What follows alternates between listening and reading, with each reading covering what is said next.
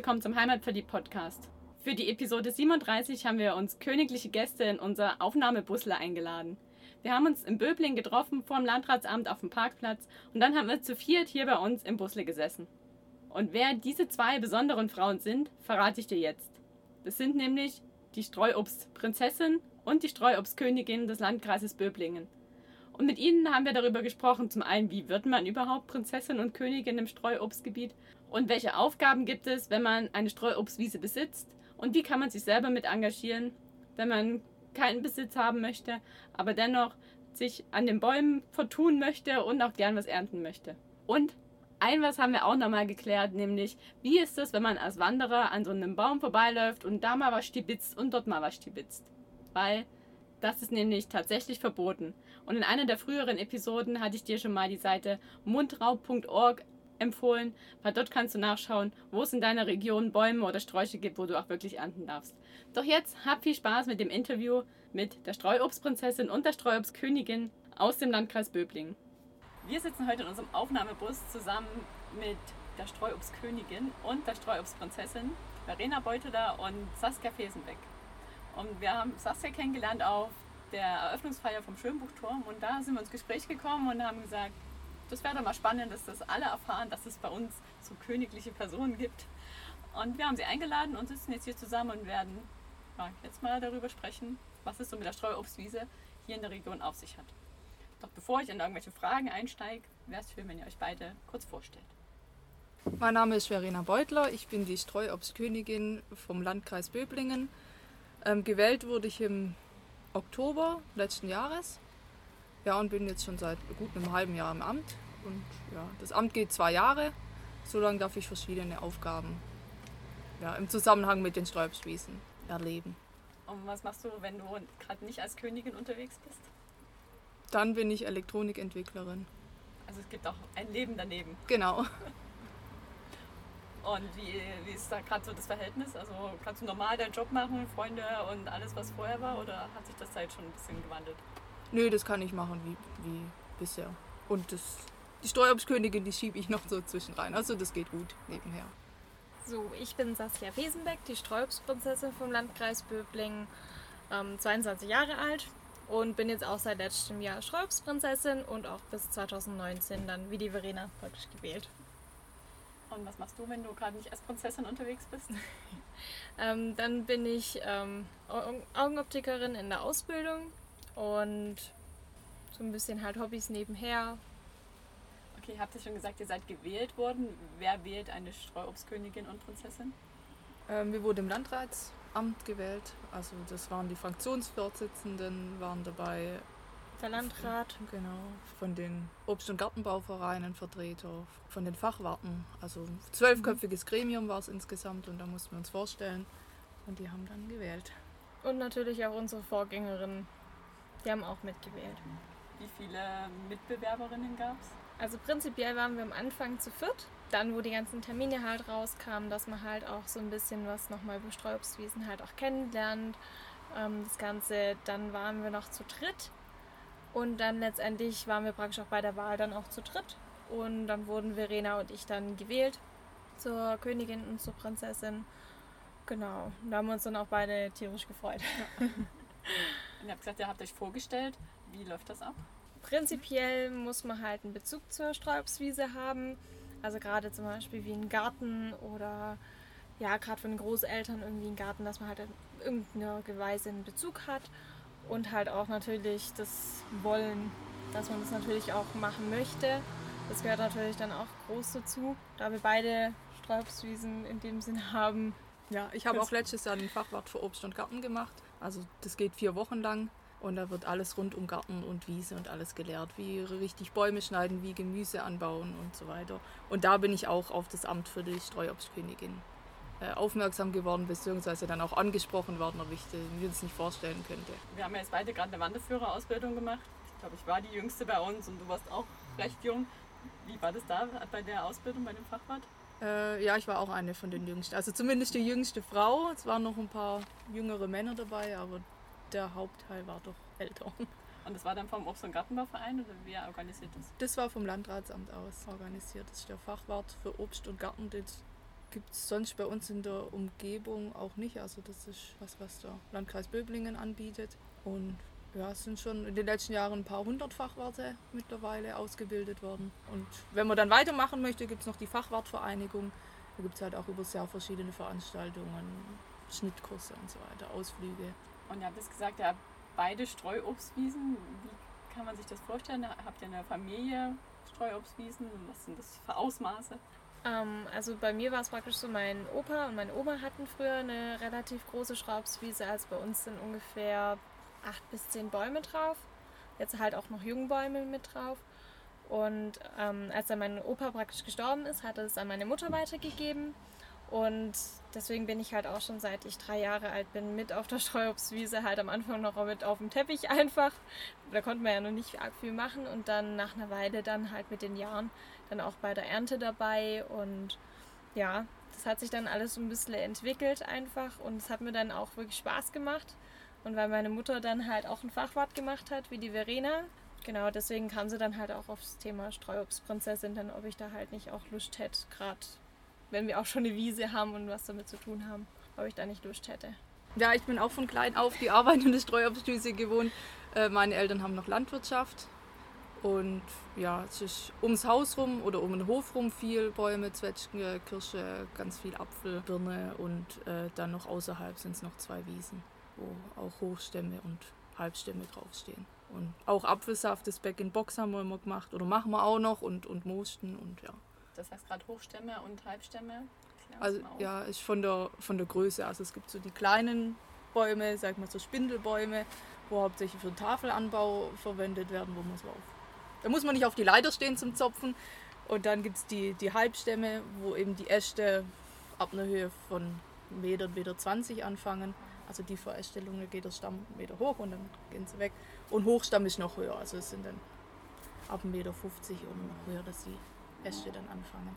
Du hast jetzt gerade schon ein paar genannt, was ihr habt. Was gibt es so für Streuobstwiesen? Also Äpfel, Zwetschgen, was gibt es noch in der Region überhaupt? Apfel, Zwetschge, Kirsche, Birne und Walnuss gehört auch dazu.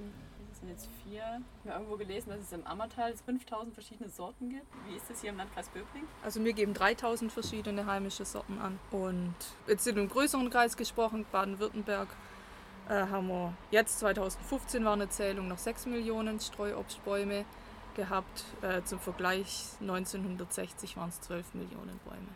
Da sind wir jetzt schon bei einem spannenden Thema. Wie ist denn überhaupt die, die aktuelle Lage mit der Bewirtschaftung. Also ich höre mal von Leuten, die eine Streuobstwiese haben, es lohnt sich ja gar nicht oder es ist so viel Arbeit und oder sie haben niemanden, an den sie ihre Streuobstwiesen weitergeben können. Wie ist da eure Erfahrung, beziehungsweise wie ist es hier im Landkreis? Also ich muss sagen, es ist wieder im Kommen. Hochzeit hatten so die Streuobstwiesen 1960, 1970, weil sie auch noch der Ernährung dienten.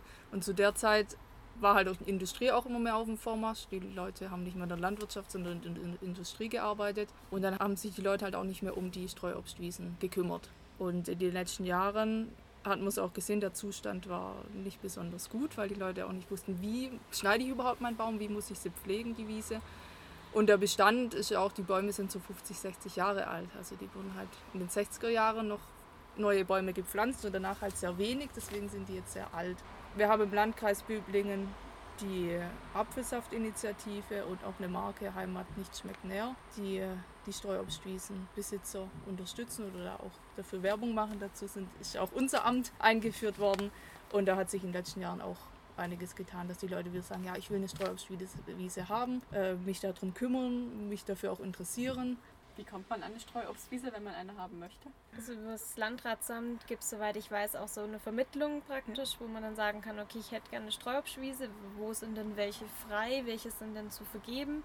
Und ich glaube, da gibt es dann auch so eine Webseite, wo man dann sagen kann, naja, habt ihr eine? Und dann wird dann praktisch angezeigt, wo die ist oder was da drauf ist. Okay, und bevor wir jetzt zu dem Schritt kommen, dass jemand sagt, ich möchte eine haben, verrate doch mal, was ist so die Aufgabe oder der Jahreszyklus? Was muss man so im Jahr an Arbeit reinstecken? Wie viel und was muss man machen?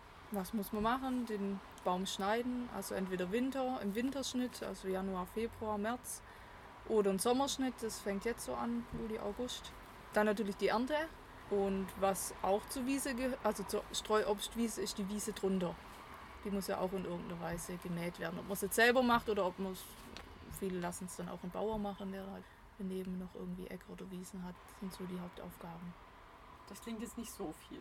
Ich glaube, so ein Baumschneider kann zwei Stunden dauern, oder? Also wenn das ein paar Bäume sind, dann summiert sich das schon auf. Ja, gerade wenn man auch im Winter schneidet, dann ist es kalt und man muss auf die Leiter hoch. Wie gesagt, die kleinen Bäume, die kann man vom Boden ausschneiden. Das ist dann auch relativ schnell erledigt. Aber wenn ich dann halt so einen Hochstamm habe oder so einen großen Birnenbaum, äh, muss ich da hochkrebseln und dann schneiden. Und dann sind es auch öfters größere Äste. Also ist dann auch körperliche Arbeit. Könnt ihr mal so ein zeitliches Gefühl geben, wenn gerade auf eurer Wiese, du sagst etwas kleinere mit zehn Bäumen, wie viel Zeit investiert ihr da im Jahr? Also gerade fürs ähm, Mähen, das wird bei uns gemacht. Also da gucken wir halt immer danach, dass halt auch die Baumscheibe halt geschoren ist. Das machen wir alles selber. Ähm, beim Schneiden ist es halt meine Mutter als Fachwartin halt ähm, die perfekte Ansprechpartnerin. Die zeigt es mir jetzt halt mittlerweile auch, also gerade vom Schneiden her, wie man das halt auch den Baum anschauen muss. Da hatte sie halt auch ganz früh schon gesagt, ähm, früher hat sie die Bäume ganz, ganz anders angeschaut. Und jetzt, wo sie weiß, wie man denn den Baum schneidet und was man alles beachten muss, hat sie gesagt, da schaut sie die Bäume ganz anders an. Dementsprechend, also bei uns dauert das, sag ich mal, so für einen Baum braucht man das schon dreiviertel Stunde, weil man halt nochmal überlegen muss, wo ist der Leitast, was kann ich denn jetzt abschneiden überhaupt, was bringt dem Baum was und halt, ja, das Ernten, das dauert dann dementsprechend halt auch schon ein bisschen, also schon so einen halben Tag oder zwei Tage, je nachdem. Und was passiert dann mit all den guten Sachen, die vom Baum runterkommen? Also bei uns ist es so, ähm, weil das ja bei uns praktisch so von der Familie weitergegeben wurde, ist es einfach so, dass wir relativ viel halt auch ein bisschen einfrieren. Also wir haben halt Zwetschge und Äpfel hauptsächlich, beziehungsweise halt unsere Nachbarn weitergeben, an Freunde so ein bisschen einfach verteilen, beziehungsweise halt auch sehr viel Apfelkuchen zum Beispiel backen oder halt Zwetschgekuchen. Das ist bei uns auch sehr begehrt in der Familie. Also ich höre raus, ihr esst mehr oder weniger das, was vom Baum runterkommt, verarbeitet, aber als Frucht selber. Genau, also da haben wir auch schon öfters mal so gemacht, dass wir morgens praktisch angefangen haben, das Ganze, also die Äpfel zu ernten. Dann ist meine Mutter heimgefahren mit ein paar Äpfeln schon mal, hat einen Apfelkuchen gebacken, ist dann mittags wieder rübergekommen, dann haben wir erstmal Apfelkuchen gegessen und dann ging es weiter. Also solche Tage hatten wir dann auch schon, wo man einfach Decke ausgebreitet, Kuchen essen und dann geht's weiter. Man muss auch die Ernte einfach bei der Stange halten, ne? genau, ja. Wie ist das bei euch? Auch ein bisschen für Kuchen, für Gesells zum Essen. Wir saften auch viel. Also Apfel, ähm, Apfelsaft und äh, Mosten und die Zwetschgen zum Schnapsen verwenden. Macht ihr das dann selber oder gebt ihr das ab? Das geben wir ab. Also Maische machen wir selber und dann, wenn die fertig ist, wird sie abgegeben. Also man darf nicht selber brennen. Saft geht man auch in die Presse. Also wird halt alles gesammelt in, in Säcknei und dann geht's zum Pressen. Und dann lan- landet es im Landkreis Apfelsaft. Unser Zaubertrank ist der Landkreis Apfelsaft. Also man kann an, abgeben zum, wie gesagt, zum Landkreis Apfelsaft. Da gibt es ja die Marke Heimat nicht schmeckt näher. Oder den eigenen Saft pressen lassen und dann in diesem Back-in-Box abfüllen. Also Ja. es ist ein Kunststoffbeutel, wo dann der, der kochte dann halt so Saft Pappka- raus und dann kommt ein Pappkarton. Pappkarton ra äh, außenrum. Pappkarton kann man wiederverwenden. Der Saft ist ungeöffnet äh, ein Jahr haltbar. Und wenn ich halt vorne den Zapfhahn aufmache, ähm, dann kann ich auch drei Monate oder so kann ich von dem trinken. Das ist ein Vakuum innen, das sich dann immer weiter reinzieht. Also da fängt ja nichts an zu gären. Und das ist dann der Vorteil, dass man seinen ganz eigenen. Von den Saft eigenen Äpfeln, genau, seinen eigenen Saft von den eigenen Äpfeln, wo man selber aufgelesen hat. Okay. Und dann achtet man auch darauf, dass keine faulige Äpfel oder so reinkommen. Weil das ist schon für meine Äpfel. Und da gibt es auch ganz interessante Kombinationen. Also sortenreiner Apfelsaft oder dann auch gemischt mit Maracuja oder sowas. Also da gibt es ganz tolle Sachen. Mhm. Und dazu wollte ich noch eine Frage stellen, weil wir hatten den ja auf dem Eröffnungsfest auch mit Mango oder so, hatten wir ja welchen getrunken. Ich nehme jetzt mal an, die Maracuja oder die Mango wächst nicht auf einheimischen Streuobstwiesen. Das ist richtig, ja. Wo kommt das dann her? Oder wo kommen diese Zusätze dann her? Ich weiß es nicht genau, woher die kommen, aber das ist auch so also diesem fair fairen, importiert, genau. genau. Und was unterscheidet jetzt so ein Streuobst-Apfelsaft von einem klassischen Tetrapack, was ich im Discounter kaufen kann? Das ist ein Konzentrat aus China, wird dort eingekocht auf ein, zweiprozentige Saftkonzentrat, hierher geschippert, dort wieder, oder hier bei uns dann wieder aufgelöst mit Wasser und dann als Apfelsaft verkauft. Also, ist was ganz anderes, kommt auf jeden Fall nicht von uns. also hat zwar irgendwie einen gewissen Anteil an Apfel drin, aber Ja. eigentlich nicht zu empfehlen. Richtig? Genau. Was ist euer Lieblingssaft? Ganz normale Apfelsaft. Unser Zaubertrank ist der Landkreis Apfelsaft. Bei mir ist Apfelzwetschge. Das hat's mir, wo ich es das erste Mal probiert habe, hat's das mir angetan. Aber nicht von euren eigenen Bäumen. Nee, das ist jetzt tatsächlich von diesem Landkreis Apfelsaft, wo ich das halt mal probiert habe, weil man probiert sich ja natürlich einmal so ein bisschen durch, was man so alles hat. Und da hat es mir tatsächlich das Apfelzwetschge angetan. Da ist halt auch der Landkreis Böblingen einer der wenigen, der das jetzt ähm, macht, dass du den Saft und auch mal Zwetschge in Apfel mixt. Also mir schmeckt das echt gut, weil das halt auch so ein bisschen säuerlich mit dabei ist. Wir sind ja jetzt häufig mit Wandergruppen unterwegs und gerade wenn man so über diese Streuobstwiesen läuft, muss man schon ganz schön gucken, dass keiner von diesen 20 Leuten da an den Bäumen hängt und ja, da naschen und dort naschen. Ich habe gelesen, das ist tatsächlich auch verboten. Ist das so? Und was ist da die Grundlage? Wisst ihr das? Weiß ich nicht. Also mit dem rechtlichen weiß ich echt nicht. Aber prinzipiell nicht machen, weil es ja Eigentum von denjenigen, denen die Bäume gehören. Genau, es ist Eigentum von denjenigen, die die Bäume gehören. Und wir hatten vorher schon, man kann davon nicht leben, es ist Hobby, es ist Arbeit und dann sollte man denjenigen auch ihre, ihren Lohn dafür lassen. Ich denke, das ist vielleicht sogar mehr wert als irgendein Gesetz, was da dahinter steht. Ist einfach der menschliche Respekt vor dem Eigentum und der Arbeit der anderen. Also ich habe von der Streuobstwiesenbesitzerin gehört, da haben auch die Fußgänger oder die Spaziergänger äh, immer mal wieder was mitgenommen und wo sie dann gekommen ist, war alles leer und es war mehrere Jahre so und hat sie gesagt, dann macht sie die Bäume raus. Und es ist ja dann auch nicht Sinn und Zweck, weil derjenige, der da wandern oder spazieren geht, der genießt es ja auch. Und dann wäre das ja nur ein Teufelskreis. Es sind ja schon viele Bäume von den 12 Millionen, sind es jetzt noch 6 Millionen, haben wir vorher genau, gehört. genau. Sind ja schon viele weg. Und was wurde aus der Fläche gemacht? Die Streuobstwiesen, die waren als Gürtel um die, um die Ortschaften rum. Mhm. Und in der Zeit sind natürlich auch die Ortschaften Also gewachsen. Wurde, es bebaut sozusagen, oftmals. Wir haben noch eine Frage. Warum heißt denn die Streuobstwiese eigentlich Streuobstwiese? Auch wieder zurück in die Geschichte. Früher gab es Streuobstäcker, also da hieß es Streuobstacker. Da wurde unten das Getreide angebaut, ja, und eben den, oben in den Bäumen das Obst, weil das Vieh damals in die Wälder getrieben wurde zum Weiden. Und dann später, kriege ich nicht mehr ganz zusammen, aber da, das war auch Auflagen vom König dann damals, äh, dass die Bauern ihre, ihr Viech nicht mehr in den Wald treiben dürfen, weil er es zum Jagen haben möchte. Und dann mussten sich die Bauern halt was überlegen und dann wurde eben die Fläche unter den Bäumen, was vorher Acker war, wurde dann äh, zur Wiese. Und deswegen ist auch, sind wir es auch heute gewohnt, dass das Vieh auf der Wiese ist und nicht im Wald. Und ja, so heißt Streuobst Wiese. Und woher das Streuobst kommt, Ich meine, das kommt auch daher, dass die Bäume jetzt nicht alle so zusammenstehen, sondern bunt verstreut sind und auch nicht immer nur Äpfel beieinander sind, sondern auch Äpfel, Zwetschge, Mirabelle. ja, das stimmt auch. Ja. Gibt es noch eine Frage, die wir nicht gestellt haben?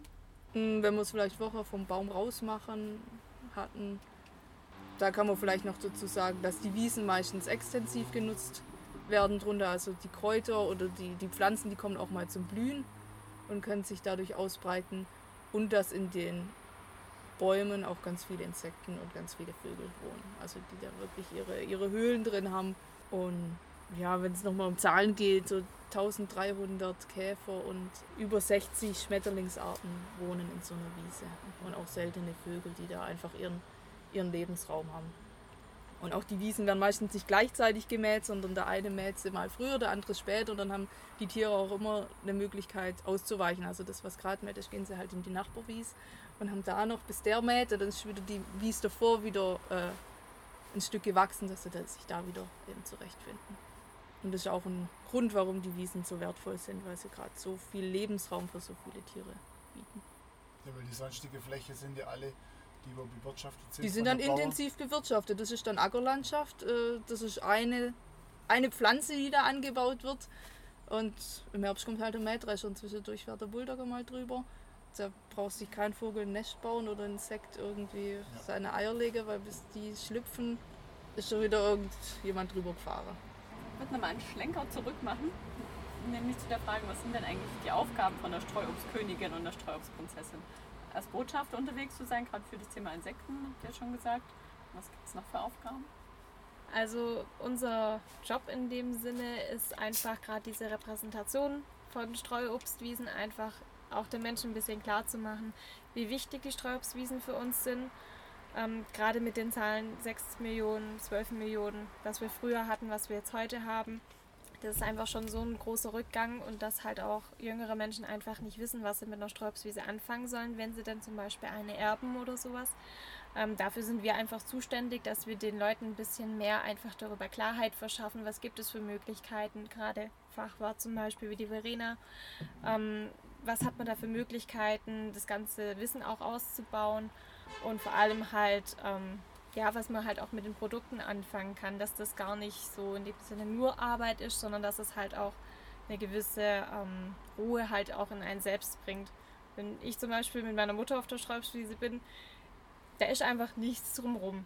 Da kann man einfach mal so ein bisschen abschalten, man ist einfach auch ein bisschen entspannter und da macht dann halt die Arbeit auch viel, viel mehr Spaß. Und gerade so als Stadtkind, wo man wirklich noch keine Wiese oder sowas selbst hat oder mal gesehen hat in dem Sinne, kann man sich das gar nicht vorstellen, wie beruhigend sowas sein kann oder auch echt schön das ist. Und das wollen wir einfach auch so ein bisschen den Leuten weitergeben. Vielleicht noch ein bisschen Erweiterung. Wir sind auch Botschafterin äh, von Schönbuch-Heckengäu. Also nicht nur für die Streuobstwiesen, sondern auch für die Region Schönbuch-Heckengäu. Da gibt es ganz viele Wanderwege zum Beispiel, dass wir die Region auch mit vertreten. Und du hast gerade schon angesprochen, wo kann man denn die Produkte kaufen, die von den Streuobstwiesen kommen? Die gibt es bei uns in den lokalen Getränkemärkten zum Beispiel, gerade die Säfte, Sekos, Destillate. Dann ganz oft gibt es die Säfte auch bei Rewe oder Edeka. Und Beim Real.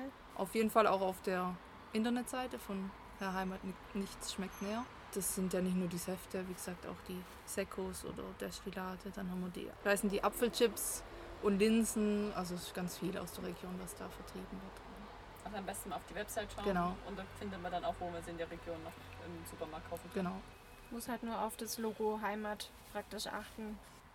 Dann haben wir ja für jeden Interviewgast noch drei Standardfragen, mit denen wir gerne jedes Interview abschließen. Und heute haben wir ja das Vergnügen, gleich zwei Gäste zu haben, also gleich sechs Antworten zu bekommen. Und die erste Frage ist, was ist dein oder euer Geheimtipp in der Region? Wo seid ihr am liebsten, wenn ihr gerade mal nicht auf der Streuobstwiese seid Auf dem Pferderücken. und dann in der Natur einfach Genau, unterwegs? einfach in der Natur, auf dem Pferderücken unterwegs. Also bei mir ist tatsächlich im Garten. Also da spielt sich halt bei mir relativ viel ab. Also gerade, wir haben halt im Garten nochmal einen Kirschbaum zum Beispiel. Da wird dann gelernt, da wird halt auch ein bisschen ausgeruht einfach im Garten. Da schaut man halt dann auch mal nach den Rosen und so allem. Also das ist eigentlich so mein Lieblingsplatz. Dein kleines Paradies. Genau. Und wenn ihr mal nicht hier seid, was vermisst ihr dann am meisten? Ja, die lokale Küche einfach. Die guten Sachen, die wir haben. Das gute Brot, die gute Maultasche, der gute Apfelsaft und der gute Kuchen. Also bei mir wäre es tatsächlich der Zwetschgenkuchen und die Maultasche. Das wäre ist gerade das, was mir so wirklich fehlen würde. Okay, und dann möchte ich ja von jedem Interviewgast noch ein schwäbisches Lieblingswort lernen, weil ich habe schon gesagt, ich bin ja nicht von hier. Darum möchte ich noch meinen Wortschatz erweitern. Und darum die Frage an euch, was ist euer schwäbisches Lieblingswort, was ihr mir beibringen könnt? Zinnober. Was ist das? Jetzt macht kein Zinnober, wenn man Aufstand macht oder sich aufregt oder irgendwie so. Ich merk's mir. Habt ihr noch eine Botschaft, die ihr gerne an unsere Hörer weitergeben möchtet? Ja, wir müssen eigentlich sagen, regionale Produkte kaufen und am besten engagieren, auch den Fachwart machen, in Obst- und Gartenbauvereine eintreten, weil da ist der Altersschnitt auch sehr hoch. Und ähm, wenn man jetzt keine eigene Wiese oder keinen eigenen Garten hat, kann man sich engagieren, wenn man einfach Lust hat, ein bisschen mit an den Bäumen zu arbeiten, eben wegen dieser Entspannung zum Beispiel. Also gerade hier in Böbling gibt es zum Beispiel auch so einen Obst- und Gartenbauverein. Da gibt es halt, wie gesagt, auch so Schnittkurse, wo man halt auch dort bei den Äpfeln, weil die halt natürlich auch von dem Verein her ähm, einen Garten haben, da kann man sich halt dann auch engagieren. Also gerade Böblinger oder sowas, da gibt es das auch immer, wo man dann gleichzeitig was lernt, wo man dann auch mal selber auch Hand anlegen darf und selber schneiden darf. Genau. Das ist dann so dieser Vorschritt zum vielleicht eigenen Garten. Also kann man das dann einfach dann mal ausprobieren und Genau, bevor man sich unter- selber was zulegt. Genau, also da kann man halt mit den Damen und Herren dort das zusammen machen. Die zeigen einem, wie das Ganze funktioniert. Da gibt es ja auch immer so Frauenschnittkurse zum Beispiel, wo extra nur für Frauen gemacht ist.